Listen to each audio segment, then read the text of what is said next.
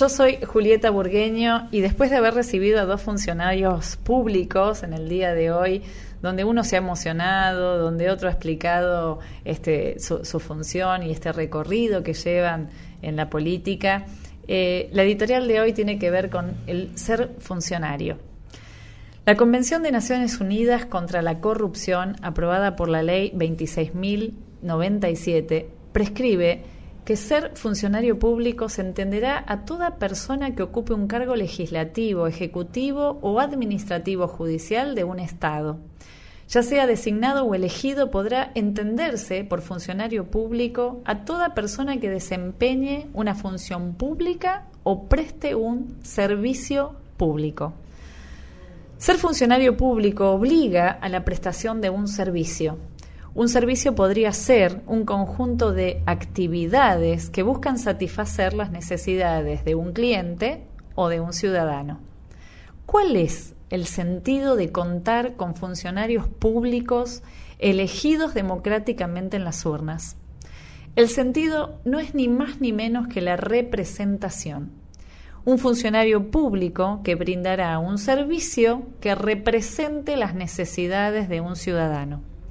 Lo analizo y lo repito. Un funcionario o funcionaria del sistema público que son elegidos en las votaciones brindará un servicio en su desempeño, en su labor, en su acción y en la moral que representen las necesidades de los ciudadanos.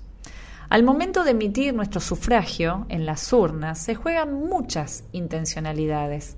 Es por ello que esta decisión ciudadana no es inocua, tiene un impacto. Y ese impacto recae sobre todo el conjunto social. En la representación de esos servicios, democráticamente aparecen diferentes voces, actores y ejercicios morales. Esa representatividad puede dejar contentos a algunos y disconformes a otros. En un ejercicio democrático saludable, esas emociones no deberían generar ninguna grieta, siempre que se entienda que cada cual representa a un sector de la sociedad.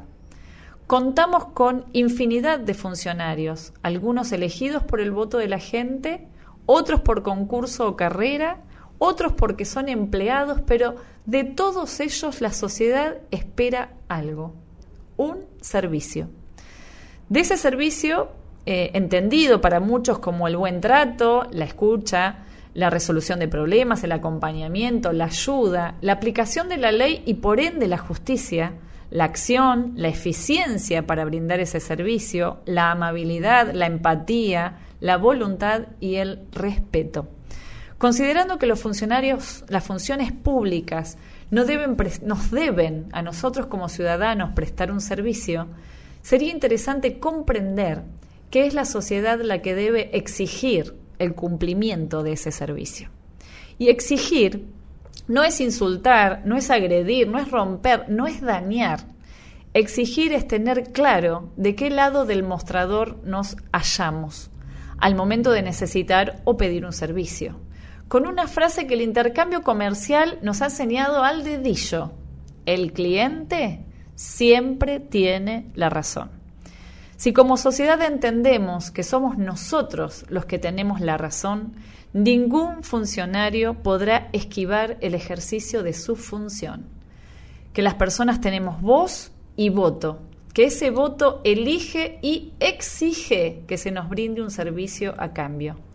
En esa madurez social podremos definir si lo que esperamos de los funcionarios es un, desempeño de calidad mediocre o nulo. Pero esa, esa tarea, queridos oyentes, esa tarea es del cliente. Sentidos.